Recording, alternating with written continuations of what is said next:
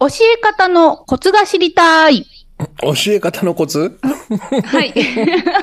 ということで、今回のテーマはです。教え方うんについて、えーフォーカスしていこうと思います。うん。え、それ、はいシエさんの今、えー教え方と言った、はい。その、なんつうの？こう、イメージとしては、な、はい何を、何を教える感じなんですか？今イメージしてるのは、例えば、どんなことを？そうですね。上司の方が部下に教えるだったり、仕事の仕方とか？そうですね。うん。あとは、まあ、なんでしょうかね。あのーそういう、えー接客の時に、えーそういう、なんでしょうね。先生業をしてる人が、うん。えーお客の方に教えるだったりとあーあかー。まさはいに先生とかね、教師とかは講師とか、そうですね。教える仕事をしてる人もそうかもしれない。そうですね。うんうん。なるほど、なるほど。はい。はい。そのあたり。あとは、まあ、あの、人によってはお子さんいらっしゃる方もいると思うので、子供？はい。お子さんに何か教えるっていうのもそうかもしれないですね。うんなるほどはい。はい。なんかいろいろありそうですけどね。面白そうなテーマだと思います。はい。はい。人はそんなに悪くない。ほっこりするつながりを思い出そう。人間関係、知恵と、ゾノ。それでは今日のお話、始まります。知恵と。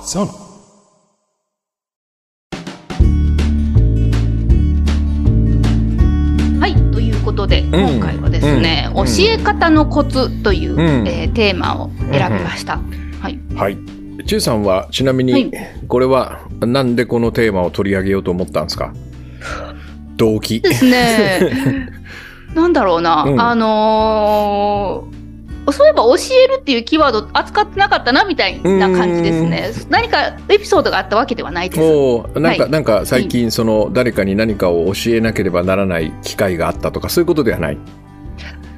そうですね。あのー、なきにしもあらずなんですね。うん例えば、その、地元でうんおじいちゃんおばあちゃんにパソコンのその使い方とか、エクセルとかワードの、うんはいうん。使い方を伝えてるだったりとか、うん。あとそのうん。日本語をうん。伝えてるだったりとか、そのにえっ、とか日本に住んでる海外の方に日本語のうん。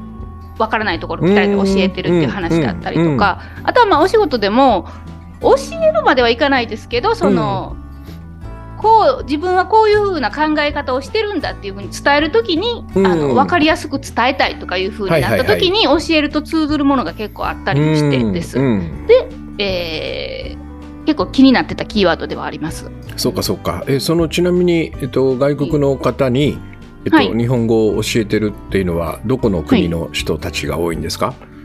私はペルーの方なんですけ。れども、おー？はい。ペルーってことは、はい。ペルーはえっとラテン語？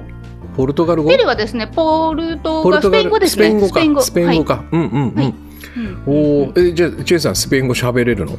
喋れないですよ。全く喋れないです。そうか。スペイン語は喋れなくても日本語は教えられるってことだよね。そうです。そうだよね。のうんうん。簡単なあの日本語は喋れるんです。単語をつないで喋ることはできはる方なんですよただそのあの自分の心情とかは伝えられないんですね。やっぱり単語だけなんで。うんうんなのでへ生きていく分にはいけるんですけどってえいう。うんうんはい。ああ、そっか。それをもう少しこう、表現豊かにするような感じ。そえーはいえそれ日本語だけでちゃんとできるんだ。その、まああの。うんうんってうなずいてらっしゃるんで伝わってると思うんですけど 本当のところはちょっと聞いてみないとわかんないなんとも。それは、はいああれだね、あの、ほら、よくさ、もう、あの、僕昔よくやってたんだけど、はい。あの、個人で英語を教えてくれる、その、アメリカ人とか、イギリス人とか、いいいるんですよ。あフィリ。フィリピンの方とかもそうかもしれないんだけど、あのカフェに行ってね30分ぐらいその、雑談みたいにこう話すやつっていうのがやったことない、千恵さんそれ。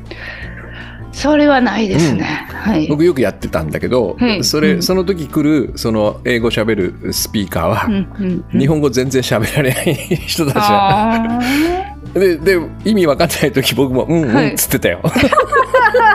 多分私の言ってること分かってないこと結構あるかもしれない。うん。なんか大事そうなとこはね、パードンってかって聞聞き直すんだけど、うんまあこれはもうよもやま話で別に流してもいいなってとこだ。うんうんうんうん。とそうなんですね。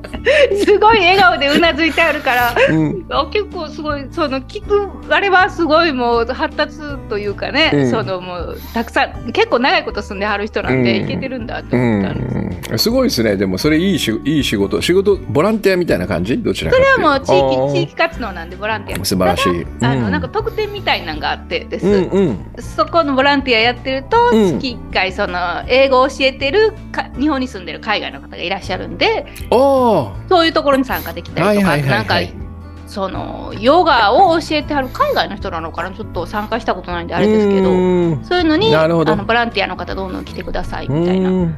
なんかそういう仕組みはあるみたいです。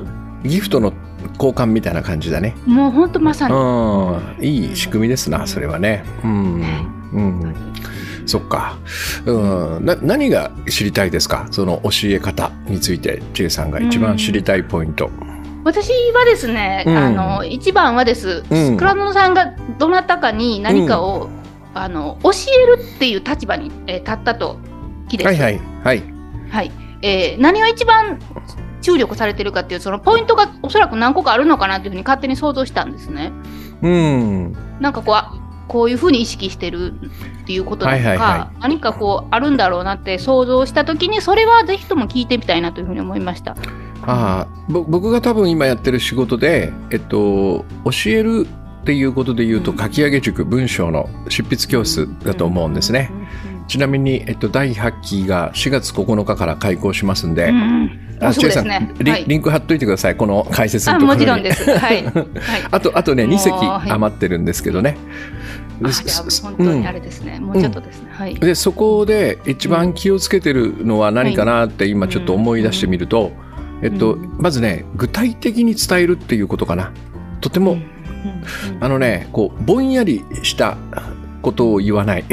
それからうん。それあ同じ意味なんだけどこうした方がいいっていうこう、まあ、アドバイスとかをするときに、うん。えっと、具体的に何をすればいいかが分かるように伝えるっていう感じだから例えばねそうだね。なんか説明が多いですね。みたいなことは絶対言っちゃダメ。説明が多いですね。はい。説明が多いです。なんか、い。なんか全体的に説明が多いので、はい。えっと、あのもう少し削りましょう。みたいなことを言うと、えっと、何をしていいかわからないじゃん。言われた方は、はい。うんうんうん。もっと具体的に、えっと、ここのここの説明の産業これは省いてもいいんじゃないかとかね。そういうふうにこう誤解をほぼゼロにするみたいなそんな感じかな。うん。うん。あとなんだろうな、あとちょっと言い方がきついですね、みたいなね。うん。これ、これはダメだってことね。え、で、どうするのって答えがこう、わからないじゃん。だから、えっと、この言葉をこういうふうに変えたらどうですか？みたいな、こんなふうに。えーであ、教えるという意味では、この言葉を使うと、このような印象が読者に、えっと、多分、うんこう、与えられるはずだから、それよりもこちらの言葉の方が誤解が少ないですよ、みたいな、そういう、うん、なんつうのかな、こうもう解釈の余地がほとんどゼロみたいなね、そこを目指してますね。うん、なんか今お話聞いた時にその、最初に出された「良くない例うん、」だと、うん。あのーこう非難されてるって思う人がいるのかなって思ったりとか、あと何でしょう。あ後に出されたものだとです。後に例に出されてたものだと、うん。あのーなんか提提案みたいな印象も受けました。教え,、うん。あの教えてもらってるみたいなその、うん。し指導してもらってるっていう感じもあるんですけど、うん、こうこういうのは新しい案はどうかみたいなうん、そういう感じに聞こえるのかなと思いました聞いてて。そうですね。まあ、提案っぽい感じも、まあ、あるんだけど、その提案っぽいからこそ、うんなおさら、えっと、こう、意味がね、一つになるような感じ。つまり、こちらを、こういう目的があって、こういう理由があって、これはこちらにに直す方が、えっと、いいんじゃないかという、こう、本当にこう、ガチガチの提案っていうのがね、ある意味ね、それをいつも心がけてますね。うん伝えるとまあこれはコミュニケーションの一つの大きなポイントでもあるんだけどね。こう想像の余地というかね、えーそういうものをできるだけこう省いた方が、教える時はうまくいくような気がするんだよね。でもちろんだから、えっと、考えた考えてほしい課題みたいなのはあるから、その時は、えっと、ざっくりこういうのでっていうふうにやることはあるんだけど、うん。もういわゆる教えるというのはこれはこういうものだっていうふうに伝えるわけだから、それをなるべく曖昧にしないっていうのかね、できるだけ具体的にするようにしてるね。まああの生徒さんを悩ませないようにするって感じかね。うん、考える余地っていうのとは違ってね、うん、悩ませないようにする。迷わせないようにするって感じかね。考える余地っていうのはあの以前なんか倉園さんのポッドキャストであの、うん、何かの紹介してたんですねワークの。えっ、ー、と、うん、だったかなあれ。あの、うん、こうギフトモードかなんかのワークでです、こうギフトする時のワークか何かで、あの誰かを想像するんだったかな。なんかその誕生日に大切な人に何か何だったっけな？ちょっといやパッと出てこないんですけど、はい、はいね、あれってすごくそのめっちゃ具体的な指示ではないわけじゃないですか。そうですね。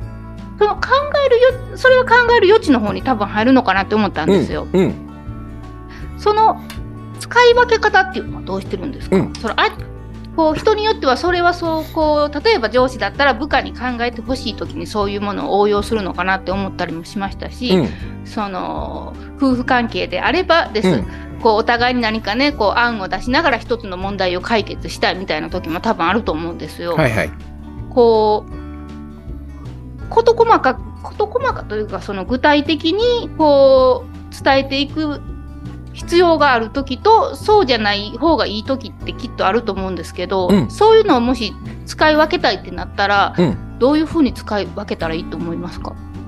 えっと考えてもらう時というのは、はい、えっと、その人が、えっと、この先もねそういうシチュエーションでは自分で考えなければならないということを想定してるよね。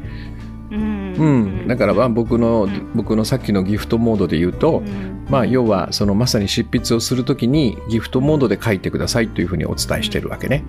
でそれは、えっとえー、大切な人を一人思い浮かべてその人に手作りのプレゼントを渡すとしたら、えっと、どんな感覚になるでしょうっていうそういう、まあ、ワークなんだけどね。でこれは、えっと、自分で感じて自分がそのモードをこう発するわけだから、えっと、答えはないんだよね。僕はこんな感じっていう。でそこにその僕も正しいとか間違ってるみたいなアドバイスをする必要もない。例えばその、えっと、上司が、えっとお、お前が自分で考えろっていう機会というのは、えっと、仕事の中で自分で、えっとまあ、想像したりこうイマジネーションを働かせながら、うん、とこっちに行こうみたいなことを、うん、答えを出していく場面でしょ、うん、はい、それは考えて答えを出すということが大事なんで、その後どんな答えが出るかは任せていいわけよ。ここが大きな違いね。だから答えがないわけ。こちらに答えはない。はい、でこういう時はこういうふうに考えるんだよっていうアドバイスをして、はい、あなるほど。こんなふうにあだとしたら僕はこれですねみたいな、うん、いいね。っていうこれこれでこういう感じなのよ。考える考えてもらうということが目的なんでね、はい、考えた結果このような答えを出すというのはないわけよ答えは。うん、でもこれがだから、えっと、お任せして考えてもらうっていうことね、はい、考えることが目的だから。うん、で片やその具体的に伝えるというのは例えばこれこれこういう言葉を使うと、えっと、何かを描写しようとしているのに説明っぽくなりますよっていう時に、はいはい、なぜこの言葉を使うと説明になってしまうのかっていうことを、えー、詳しく伝えて結果としてその言葉じゃない方を使ってほしいっていうこの意図があるわけよ。答えがあるのよ。うん、ああ倉園さんの中に、うん、な倉園教える側にってことですよね。そうそうそうそう。はいはい。うん。だから例えばね、えっとそうだな、えっと千恵さんとポッドキャストを始めました。はい、ね。えー、千恵さんが番組を撮り終わった後に、えっと、この番組をこれから撮るのが楽しみになりました。はい、と言ってくれたってこう書いたとするじゃん、はい、この後に言ってくれて僕は嬉しかったって書くこともできるわけよ。わかる、はい、番組が終わった後に千恵さんがこれからこの収録がとても楽しみになりました、と聞いて、とても嬉しかったって書くこともできるじゃん、でもこれ、えっと、とても嬉しかった書かなくてもいいじゃん？千恵さんは番組の終わった後にこれから収録がとても楽しみだと言ってくれた。ここで丸でも嬉しかった気持ちは出てるでしょ、出てます。わかる、はい、ということは嬉しかったって書かない方が多分いいんだよ、うんうん、読者はこの僕があちえさんは終わった後、これから楽しみって言ってくれましたで終わったら、僕の心を想像してくれるじゃん。そうですね。ああ、そらくらそらさん嬉しかったね、みたいな感じで。うん。これが描写、描写なんですよ。自分に重ねて自分が嬉しいと思うことは書き手も嬉しいと思ってるだろうみたいに。そうそうそうそう。そうそう、はい、その描写だけを見て事実だけを見て、うん、おおなんか倉園さん嬉しそうな感じがするなって文章からにじみ出てきて、うん、読者の心の中に嬉しかったんだろうなっていう感情が浮かんでくるわけよ。はい、でもそ、えー、言ってくれて嬉しかったって僕が書いてしまうと、読者はあそうなんだって思う。わかる？あ嬉しかったのね、うんえー、わかんないのよ。この嬉しかったって書いたらね、つまりこういうことを今のように説明するわけよ。だから嬉しかったというふうに書かない方がいいですよ。っていうふうに。ここを具体的に説明するってこと。僕の中に答えがあるもう嬉しかったは書かないっていうさ。でこれを、えっと、説明っぽくなってるからもうちょっと描写っぽくした方がいいですよって言ったらどうしていいか分かんないじゃん。そうですね、うん。はい。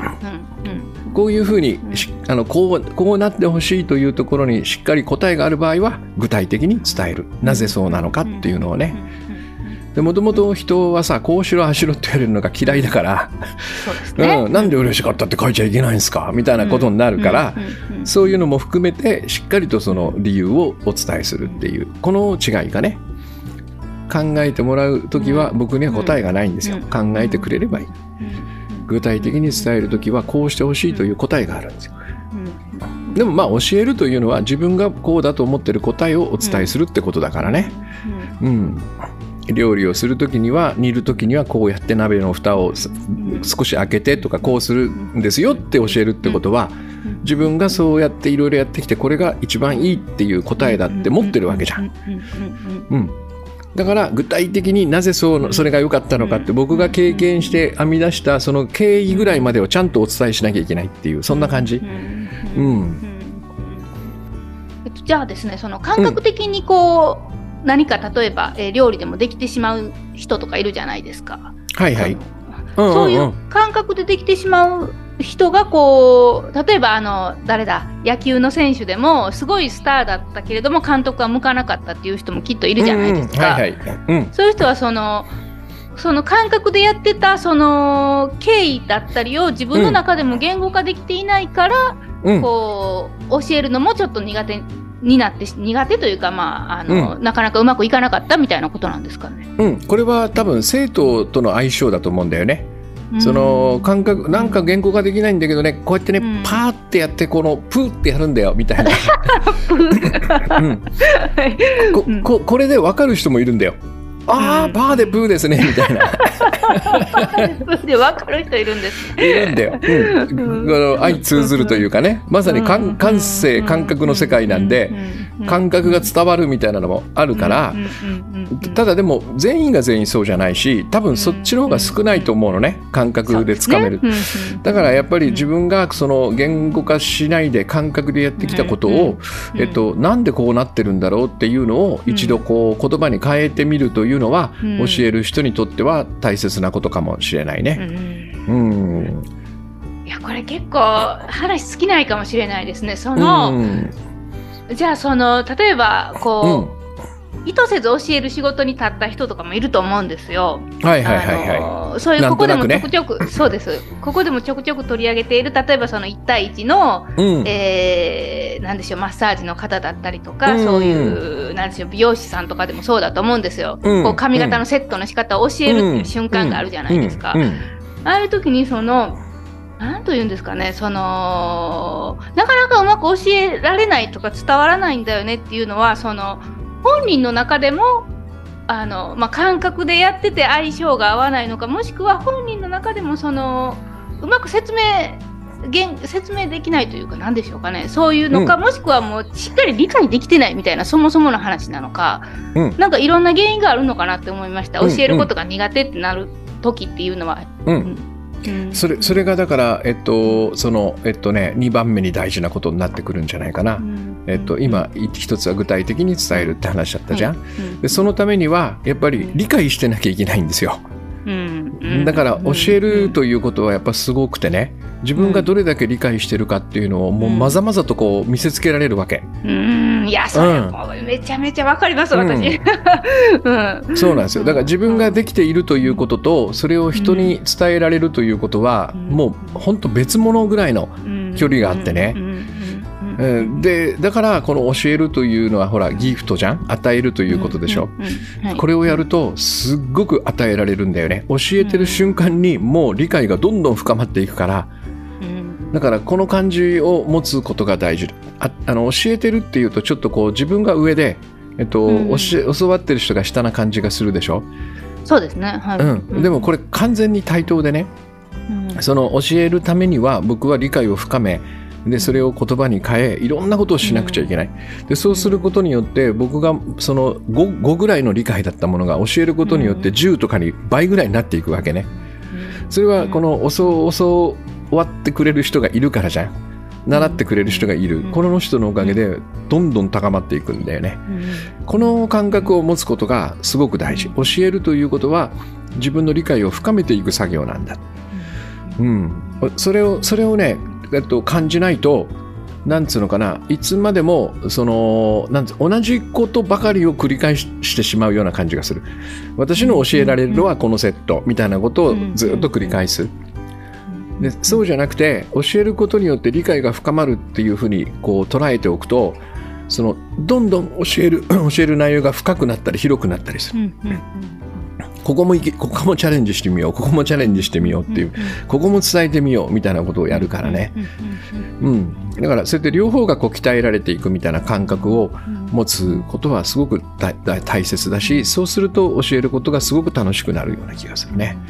うんこれがセットっていうのはあれですよね。そのもうこういうふうな手順でこういうふうな例えば順番で話せばとかそういうような自分のなんかこう型だったりとかやり方に、あの、うん、収まってしまってるみたいな話、ね、収まってしまう、うんうん、自分が教えられる範囲っていうのを作ってしまって、それをまあ例えばスライドとか教科書を作って繰り返していくっていう、まあだから、うん、なんだろうね。教習所のやり方みたいな感じですかね。あれ決まってるじゃない。もう1なんとかとかっつって、うん、でそういうのを作らずにどんどんどんどんその教える幅とかね深さとか、それをこう広げたり深くしていったりするっていう、そうしないとね飽きちゃうからね。同じことをずっと教えてると。うん、うん。そそこが2つ目の大切なとこね。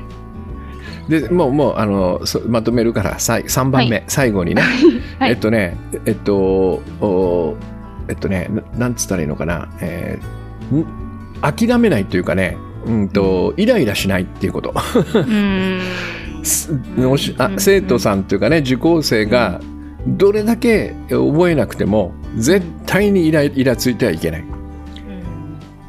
うん、何度何度、えっと、この間言った話ですよねそれみたいなこんな感じじゃなくて、えー、何度でも最初から頭からじゃあもう一回最初からいきますねつってこうやれるような感じが大切だと思うね。うん、それ私あのー、結構つい、うん、タイムリーな話なんですけれども、うん、あのー、あれですねあのー、ありましたタイムリーな話が。そうですね。あのそれはどんなことかっていうとその、パソコンをおじいちゃんおばあちゃんに教えてるんですけど、おじいちゃんおばあちゃんはそのもう本当に、うん、あの脳トレみたいな感覚で来てらっしゃる方もほとんどなのでです、タイピング、指動かすとか、うん、なのであの、まあ、雨の日とかお休みになることが多いんですね。うんうん。あのパソコン持って歩いてこられる方もいるんで ゆっくりゆっくり。すごいパソコンが壊れちゃうんじゃないかみたいな話もあるので、なのでそうすると本当に1か月とか間が空く時があってです。うん、で久しぶりに来るとです、うん、やっぱりもうその前のこととかやっぱりもうみんな忘れてたりするんですね。忘れてますね。はい、で私がまあもう本当にもう5回ぐらい言ったことだからあの、うん。冗談半分でですこれはほら前やったことだから覚えてますよね？みたいなことを、うん。結構もう笑いを取ろうと思って言ったんですよ、じゃあもう本当に忘れてはってその人、なので全く覚えてなかったみたいでうん。いやそんなこと言われてもみたいな感じですごいなんかショックがってあったんですね。全く覚えてないわみたいな。ですごいなんかちょっとなんかどよんとした感じになってです。で、うん。いやなんかあちょっと悪いこと言ったなって私思ってしまってです、うんうんうんうん自分がその、うん覚えてるって勝手に思ってたからみたいな、うん。自分の都合で話してしまったなと思って、うん。あのその話をすごい思い出しました。うん。うん。そうですね。うん。ほあのなんかね僕はいなんとなくねその人はねうん。こう覚えようという意思うん。を持ってる反面うん。覚えたくないなって意思も持ってるような気がするのよ。うん。うん。なんかの理由でね。うん。うんだからその覚えないのは頭が悪いとかうん理解度うん。理解が低いじゃないんだよね。うんこれはねあの確実にね覚えたくないって意思が働いてるんだよ。うん。いやこれ人事じゃないな自分もなんか思い当たるところがありうます。ん。ああるでしょ。あるでしょ。ありますね。なんかあることはすんごいスラスラと入れるのに、あることはもう何でやってもこう入らないみたいなことがあるじゃない？そうですねありますうね。ん、はい。それを入れることによってなんかこうデメリットがあると思ってるからね、うん。だからえ結局そのなんかそのなんつうのかな理解度の低さとかあと真面目じゃ不真面目とかね。そういうふうに僕らは意味付けしがちなんだけど覚えないというのはそういうことじゃないんだよね、うん。うん、だからだからこちらは怒ってはダメなのよ。こちらが怒ってしまうと、えっと、その覚えないことで怒られたじゃんそうするとね。こんうん。こんなのやめてやるっつってこう、うん。は離れることができるわけ。そう。でそれがそれが目的だったんだよ、うん、覚えうん。こここに行くのがなんか嫌だなっていう感じがしていて で覚えないっていうこう防御を張る。そうすると講師が怒る。で怒るとこの講師が怒ったから俺はやめたんだっていうふうにできる、うん、だから僕はそこの道を行か行かないように行けないそこの道を行けないように怒らないという。いけいけないように。そこをグッとこう止めるわけね。僕は怒りませんよ。全然。はいもう一回やりましょう。えっとマウスを持ってください。みたいなそんな感じ。知恵と